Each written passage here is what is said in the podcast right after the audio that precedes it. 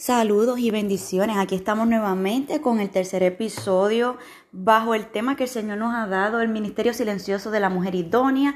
Y hoy con la ayuda de Dios vamos a estar terminando eh, este tema, ¿verdad? Del cual eventualmente vamos a seguir dando cápsulas porque a medida que el Señor nos dé, ¿verdad? Vamos a estar tocando eh, diferentes cositas, siempre relacionadas a, a la vida de la mujer, a la vida del hombre vamos a tocar temas que usualmente, ¿verdad? En las plataformas eh, no se tocan, pero que son importantes para que nuestra vida eh, se mantenga en marcha y sobre todas las cosas podamos seguir cumpliendo el propósito de Dios mientras Él nos viene a buscar o mientras nosotros partimos de esta tierra. Así que eh, nos quedamos tocando, nos quedamos hablando, perdón, de que íbamos a tocar la historia de una mujer la cual habrá la palabra en el libro de jueces capítulo 4. Yo te invito a anotar esta cita. Jueces capítulo 4 y el nombre de la mujer es Yael. Yo no te voy a hacer la historia porque pues quiero tratar de que esta, este episodio sea más corto que el anterior. Eh, así que te voy a dejar de asignación que tú leas la historia. Pero sí yo te voy a hacer el cuento largo corto de cómo fue que la vida de esta mujer y con una sola mención que habla la palabra impactó mi vida. Bueno, mi testimonio es el siguiente. Una vez yo leí, es verdad, la historia que habla en el libro de jueces 4, eh, donde pues eh, se menciona, como les dije anteriormente, se menciona usualmente a Débora. Débora, ¿verdad? Pues era una de las jueces de Israel en ese tiempo. Y sí, Dios utilizó a, Débora, ¿verdad? Para profetizarle, perdón, al jefe de la Guardia de Israel, que en ese momento pues había una guerra. Y y le profetiza que a través de las manos de una mujer iba a morir, eh, perdón, el Señor le iba a dar la victoria al pueblo de Israel. Y esta mujer fue Yael. Eh, ¿Qué sucede? Te cuento. Pues esta mujer eh, no era israelita, no tenía nada que ver con el pueblo de Dios.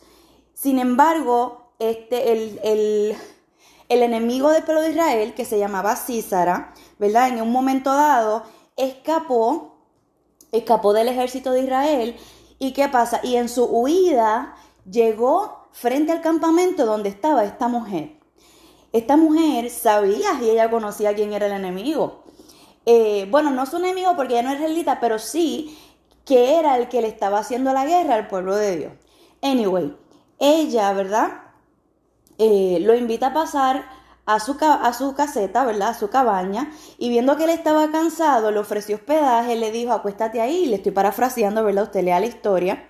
Acuéstate, y él le dijo que tenía sed, y ella fue y le buscó leche, y le dio un vaso de leche, y el hombre que pasó se quedó dormido. Una vez dice la palabra que él se quedó dormido, esta mujer hizo algo que cambió el destino de Israel. Fíjese, sin ella ser sin ella ser una mujer israelita, ella entendió que ella debía asociarse con Dios para lograr sus grandes planes y propósitos para ese pueblo. Y esta mujer, sin pensarlo, tomó una estaca y, golpeando con un martillo, le clavó en las sienes a este hombre, a Císara, golpeando con tal fuerza que el hombre quedó clavado al suelo. Específicamente, si se lee el versículo 17 al 24 de ese capítulo 4 del libro de jueces, lo va a ver. Eh, como le dije, ella era una mujer desconocida que ocupada en sus quehaceres se encontraba cuando este enemigo fue entregado en su mano. Ella sin pensarlo, ella usó lo que ella tenía disponible en el momento y lo derribó con una osadía que quizás usted ni yo nos hubiésemos atrevido, ¿verdad?, a hacer en ese momento. Eh, me impactó, ¿verdad? Porque yo decía, wow, eh, nosotros nos quedamos hablando de la oración. Y el Señor, cuando yo leí este pasaje, me ministró fuertemente. ¿Por qué? Porque, eh, como hemos estado hablando, ¿verdad? en estos pasados episodios, el ministerio de la mujer idónea es un ministerio silencioso. Y el Señor me llevó a través de, a través de esta mujer me llevó a entender lo poderoso que es el ministerio de la oración y la intercesión. Porque fíjese que cuando usted y yo oramos al Señor y lo buscamos eh, y leemos su palabra, el Espíritu Santo alerta nuestro discernimiento de una manera tan y tan poderosa que podemos identificar la presencia del enemigo cuando se acerca a nuestro campamento, entiéndase hogar. Eh, muchas veces los afanes de la vida nos entretienen y nos hacen, eh, nos hacen dudar quizás de, de, lo que Dios ha depositado en nosotros. Y no se trata de nosotros, pero vuelvo y le digo, son estrategias y herramientas que el Señor nos ha dado para poder pelear, pelear esta buena batalla mientras estamos en esta tierra. Eh, ¿verdad? Ya que esto es, esto es un juego de estrategia como el ajedrez y ahorita le voy a hablar un poquito acerca de eso, pero esta mujer me impactó porque ella no lo pensó y hay momentos cuando el Espíritu Santo nos impulsa a actuar que generalmente no tenemos mucho tiempo para pensarlo. Y, y yo sé que quizás usted ha atravesado momentos difíciles donde el Señor la ha mandado a orar, interceder, ya sea por su esposo, por sus hijos, por un familiar o hasta por una persona particular, ¿verdad? En un momento dado. Y déjeme decirle, el poder de la oración es tan fuerte como la estaca que esta mujer puso sobre las sienes de su enemigo. Lo que el Señor quiere que yo le enfatice a usted, mujer, es que usted entienda y que usted sepa que de la misma manera que esta mujer fue tan osada en sin pensarlo coger esa estaca, cuando el enemigo entró al campamento, cuando el enemigo pensaba que estaba seguro en los brazos, en las manos de esta mujer, ahí llegó ella con la estaca. Yo te quiero decir que cuando el enemigo entre a tu casa, cuando tú identifiques que el enemigo está ahí adentro, si tú actúas como si nada pasara, pero sabes que usted va al cuarto de guerra, usted va al cuarto de oración y allí en intercesión, yo te aseguro que cuando tú usas la palabra, que cuando usted usa el poder de Dios que opera en usted en oración, ese enemigo tiene que morir, ese enemigo tiene que huir de su casa, tiene que huir de su campamento y en el nombre de Jesús, sin derecho a regreso, sin derecho a volver a estorbar el plan de Dios para su hogar, para su matrimonio, para sus hijos, para su familia. Amén. Así que esto fue lo que esta mujer ministró a mi vida. Yo espero que cuando usted lea este pasaje, el Señor pueda revelarle a usted la misma manera que a mí me reveló la importancia de la oración y la importancia de este ministerio silencioso. Porque este tema comenzó y Dios me lo dio a través de la lectura de este pasaje bíblico.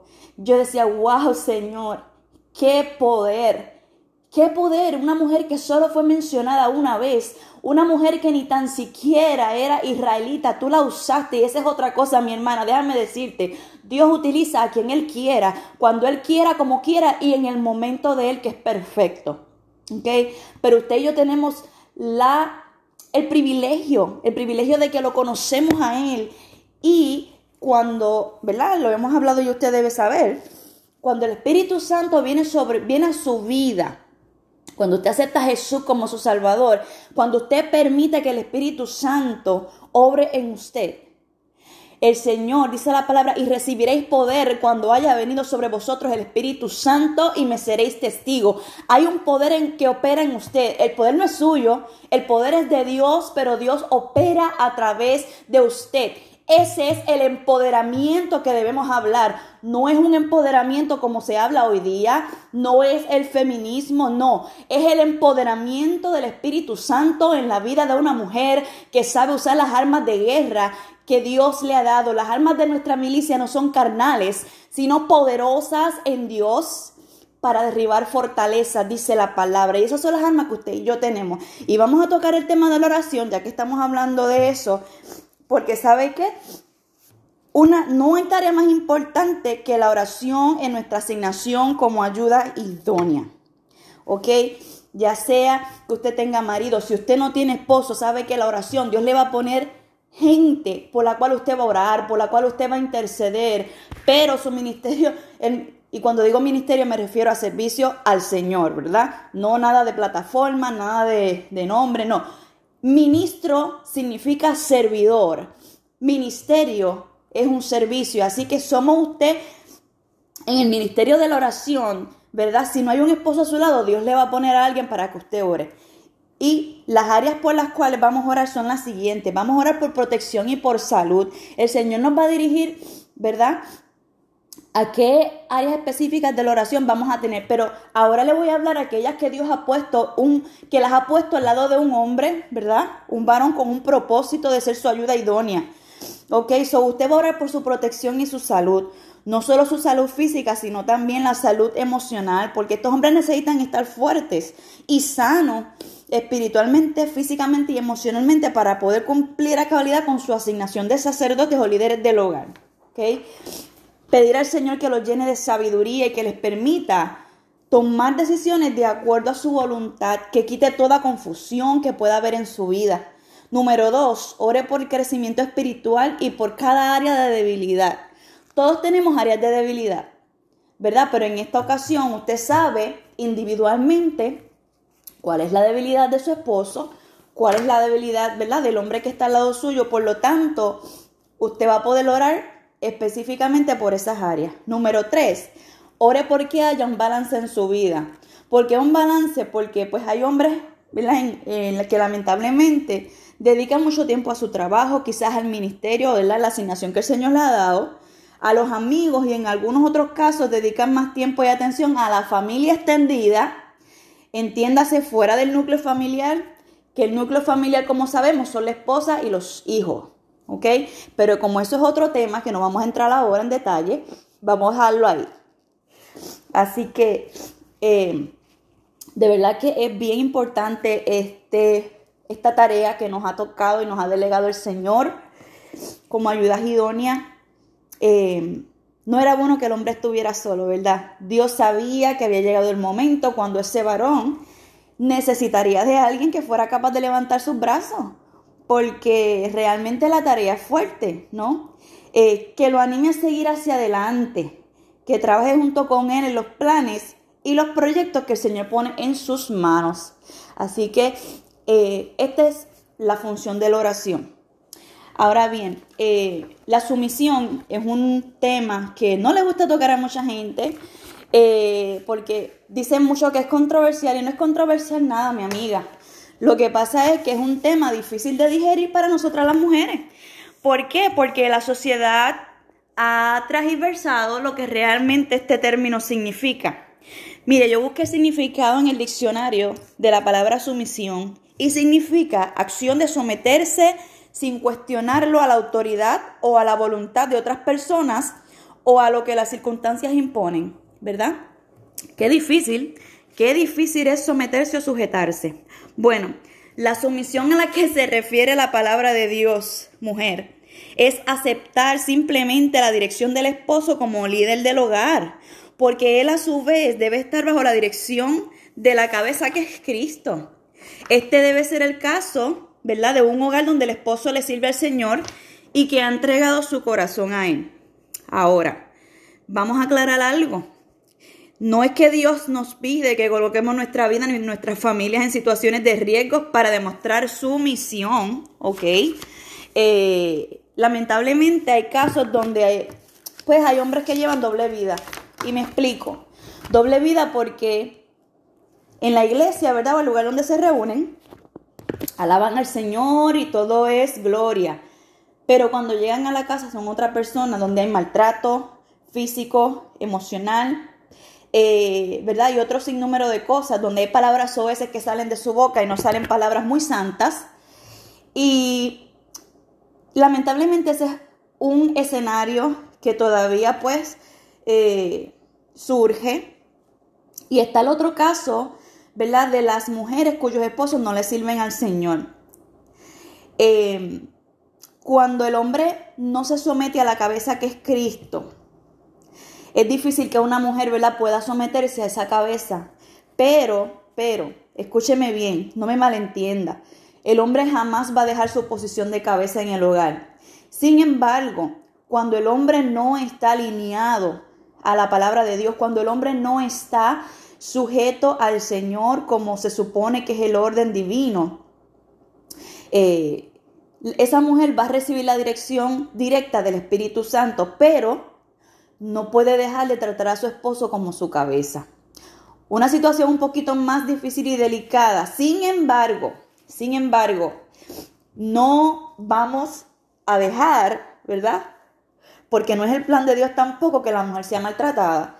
Y si usted entiende que su vida peligra, que usted está en una posición donde su vida, la de sus hijos corre peligro, mire, le digo una cosa, escape por su vida, busque ayuda. Eh, usted no va a pecar si usted eh, está en una posición donde tiene que por algún momento, por alguna razón, eh, buscar ayuda y tomar decisiones, ¿verdad? Que si Dios es un Dios de restauración, lo creemos, creemos que Él puede hacer nuevas todas las cosas, claro que sí. Ese es al Dios que le servimos. Pero, mi hermana, mi hermano, no permitamos, no permitamos el maltrato, no permitamos, eh, ¿verdad? Que la violencia eh, se apodere de nuestra familia. Y déjenme decirle, esto no es que ahora usted va a utilizar una excusa para cualquier cosita que pase en el matrimonio, no, porque hay momentos donde discutimos, donde tenemos indiferencias, hay momentos, ¿verdad?, eh, de crisis en el hogar, que para eso también hay terapia, hay psicólogos cristianos y hay maneras de buscar ayuda. Yo me refiero a casos extremos donde ya la vida de un ser humano corre peligro. Es ahí donde usted tiene, donde usted tiene que tomar decisiones y escapar por su vida y tomar las acciones legales pertinentes. ¿Ok? Esto se llama eh, ser responsable y el Señor nos va a premiar por eso. ¿Sabe por qué? Porque estamos cuidando nuestra vida. No nos estamos matando a nosotros mismos, nosotros sabiendo que estamos en peligro de muerte en un lugar y no hacemos lo que tenemos que hacer. Bueno, eso fue como con un pequeño paréntesis, pero sí dentro del tema. Eh, ahora, para las mujeres que están casadas con varones que, ¿verdad? No le sirven al Señor, ya sea pues porque lamentablemente usted tomó la decisión, ambos no, tenían conocimiento de Cristo, o bueno, si usted, ¿verdad? Se casó haciendo un yogo desigual, esa es otra cosa, pero volvemos a lo mismo, no hay nada imposible para Dios. Ahora, sepa que, ¿verdad?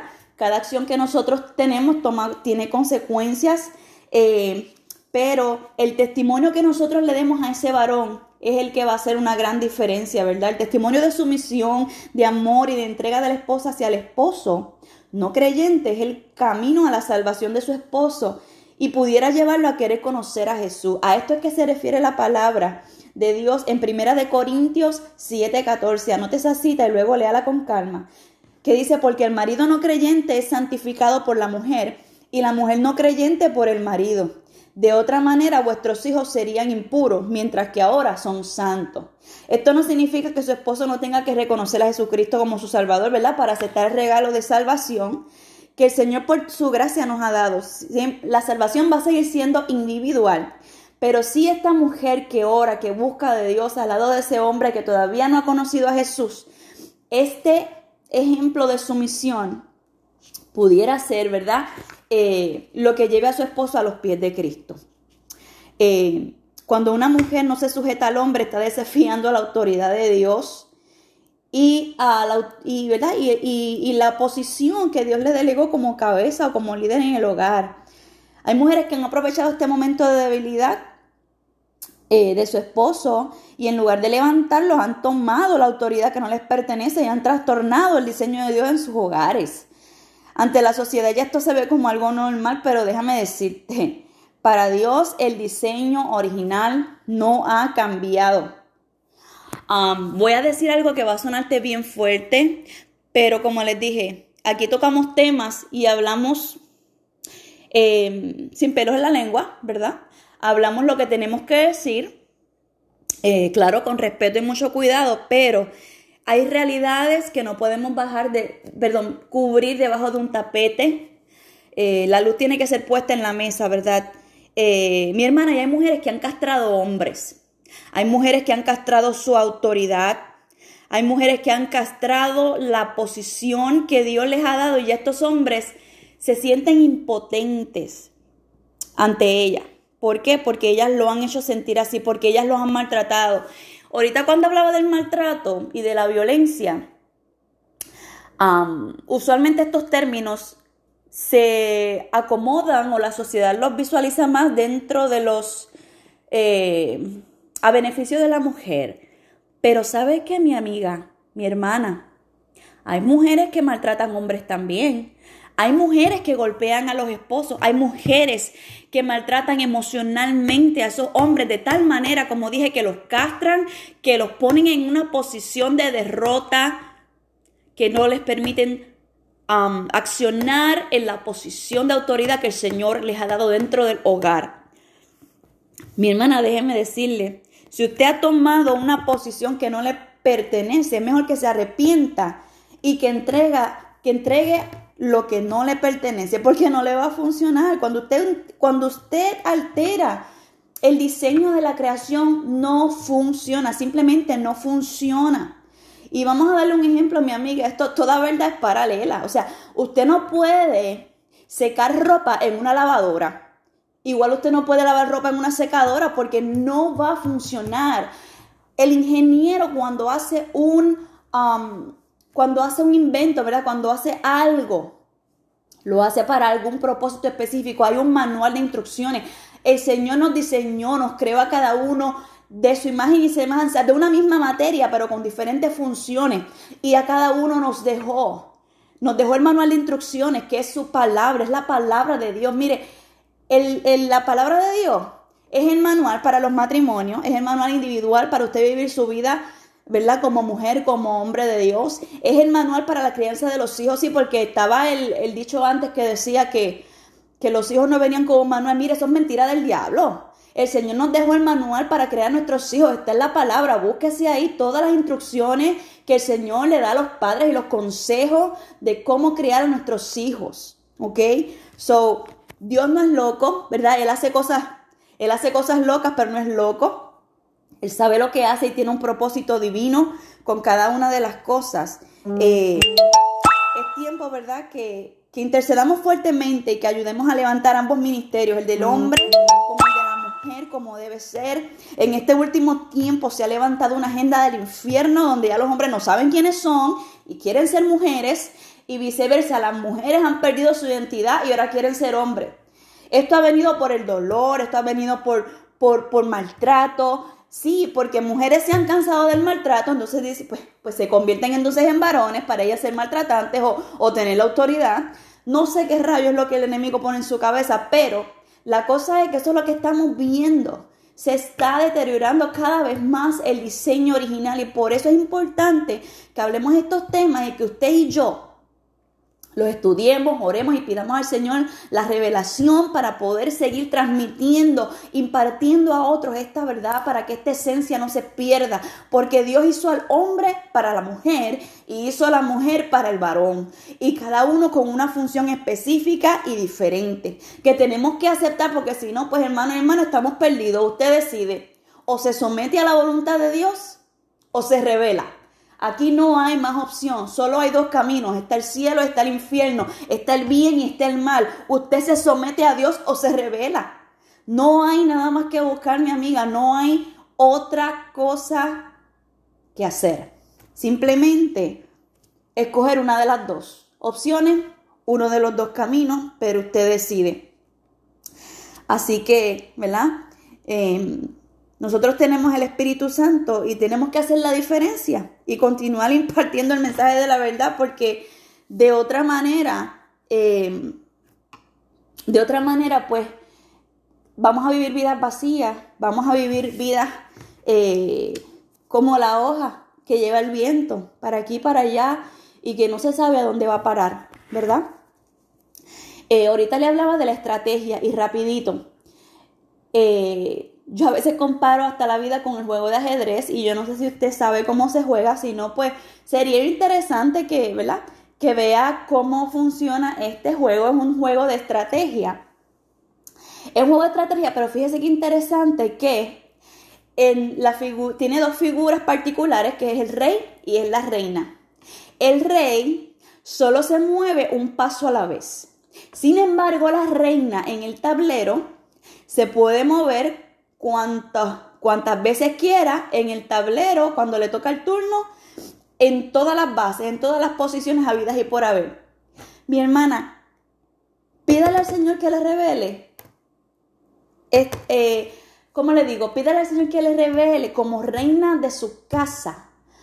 ¿Por qué Dios le puso al lado de ese rey? Ese rey da un paso firme cuando el Señor lo mueve. Pero usted está como escudera de ese hombre y usted está como vigía mirando al norte, al sur, al este y el oeste, se mueve al frente, se mueve atrás, se mueve a la derecha, se mueve a la izquierda, porque Dios la va a mover. Cuando usted permite que el Señor la dirija, Dios la va a mover estratégicamente para cuidar de ese rey, para cuidar de ese rey, de todos los demás eh, personajes en ese tablero en este juego de estrategia de la vida, que las figuras que ¿verdad? nos rodean es Satanás y sus secuaces, ¿verdad? y los demonios que fueron junto con él eh, eh, expulsados del cielo, lamentablemente, tenemos una batalla espiritual constante hasta que Cristo venga, hasta que partamos de esta tierra. Pídale al Señor la estrategia, la sabiduría, sobre todas las cosas sabiduría de cómo usted se va a mover, cómo se va a manejar para ayudar a este varón, el cual Dios le puso con una función específica de ayudar. Dios sabía que las cualidades que ese hombre tiene, usted y él iban a hacer una función eh, particular y sabe que juntos iban a hacer un equipo. Así que las dejo con esto. Em, y quisiera para que em, lea en su casa eh, capítulo 31 del libro de Proverbios, donde el rey Lemuel habla sobre la mujer virtuosa. Y con esto vamos a terminar ya este tema. Eh, recuerde, amada mujer, que este ministerio de la mujer idónea es silencioso, pero muy valioso y que y es de muy alta estima ante los ojos de nuestro Creador, de nuestro Padre eterno. En este libro de Proverbios, ¿verdad? Específicamente el capítulo 31, el rey Lemuel, que mejor no pudo haber descrito a la mujer idónea, eh, habla sobre lo que es la mujer ejemplar y dice que, ¿verdad? De acuerdo a los consejos que le daba su mamá, él pudo escribir acerca de esta mujer. Qué importante qué importante, este, en, otro, en otro tema vamos a tocar el tema de, la mujer ah, como madre, pero yo la invito a leer el libro de Proverbios 31 porque habla a todas las mujeres eh, y describe um, cómo, sería una, cómo debería ser una mujer ejemplar.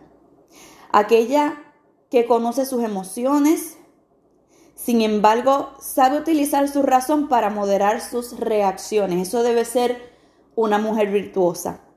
Una mujer que camina por la sabiduría. Así que las dejo con el versículo 10 de este libro, perdón, sí, de este capítulo 31 de Proverbios. Y dice, mujer virtuosa, ¿quién la hallará? Porque su estima sobrepasa largamente a la de las piedras preciosas. Mujer, recuerda que eres invaluable ante los ojos del Señor. Procura verte como Dios te ve. Así que yo oro para, eh, por sanidad espiritual, yo oro por sanidad emocional y yo oro porque físicamente igualmente Dios te sane y te dé fuerzas eh, porque todavía nos resta mucho por hacer. Así que en esta mañana oramos. Padre, en el nombre de Jesús. Te damos una vez más gracias, te damos la gloria porque tú has sido bueno, Señor. Gracias, Jesús de Nazaret, porque nos has permitido repasar y reconocer, Señor, el propósito por el cual tú nos has creado, la función por la cual fuimos creadas, Padre. Cada uno en su diseño, tanto hombre como mujer. En esta mañana yo te pido por cada una de mis hermanas, cada una de mis amigas que escucha, Señor, este audio. Eh, yo te pido, Jesús de Nazaret, que tú seas hablando a su vida. Trae revelación, Espíritu Santo, sobre todas las cosas que puedan conocerte, que puedan tener una relación contigo si es que antes estaban lejos, Señor. Permíteles acercarse a ti, Señor. Yo te pido, Jesús, Padre, que cada palabra, Señor, que sale de mi boca sea de bendición. Yo te pido que igualmente tú pongas palabras en su boca, Señor. Yo te pido, Señor, imparte sobre cada una de ellas, Señor. El deseo de orar, el deseo de interceder, el deseo de estudiar tu palabra, Señor. Yo te pido, Jesús de Nazaret, que todo lo que estaba torcido en su vida se endereza. Yo te pido, Señor, que tú estés abriendo cárceles, cárceles a mujeres que estuvieron enjauladas por mucho tiempo porque desconocían de su diseño, porque desconocían de cuál es la función específica por la cual tú las has creado. Yo te doy gracias, Señor, por la libertad, porque tu palabra dice que conoceríamos la verdad y la verdad nos haríamos libres, Señor. Yo proclamo un tiempo de libertad, yo proclamo un tiempo de sanidad a las emociones, Padre. Toda violencia, Señor, toda palabra de escasez que fue lanzada sobre la vida de mujeres y sobre la vida de hombres también, Señor, que escuchan, Señor. En el nombre de Jesús trae sanidad, trae sanidad. Las cosas viejas pasaron. He aquí todas son hechas nuevas. Tú eres un Dios que hace nuevas todas las cosas. Tú eres un Dios de nuevas oportunidades, Señor. Mientras tenemos vida hay esperanza de salvación. Hasta el último hálito, hasta el último suspiro, Señor. Tenemos esperanza de arrepentirnos y recibir la salvación que por gracia nos has dado, Padre. Esta mañana, en el nombre de Jesús, yo te pido, Señor, por las mujeres, por los jóvenes, Señor, que se levantan, tanto niñas como niños, mujeres y hombres creados por ti, Señor, que han sido confundidos por esta sociedad ante cuál ha sido su diseño. Yo te pido que tú seas restaurando el diseño original en las mujeres, restaura el diseño original en los varones, Señor, que están desviados, que están confundidos, Padre, Tráelos al camino, Padre, en el nombre de Jesús. Yo proclamo, Señor, en el nombre de Jesús, te pedimos, Señor, libertad, libertad y cambios visibles y permanentes. Padre, te adoramos, te bendecimos, te damos la gloria y te damos las gracias, Señor. En el nombre poderoso de Jesús sabemos, Señor, que tú siempre haces más de lo que te pedimos. Gracias por lo que has hecho, por lo que estás haciendo y por lo que vas a hacer. Te adoramos, Padre. Gracias Jesús. Gracias Espíritu Santo. Amén.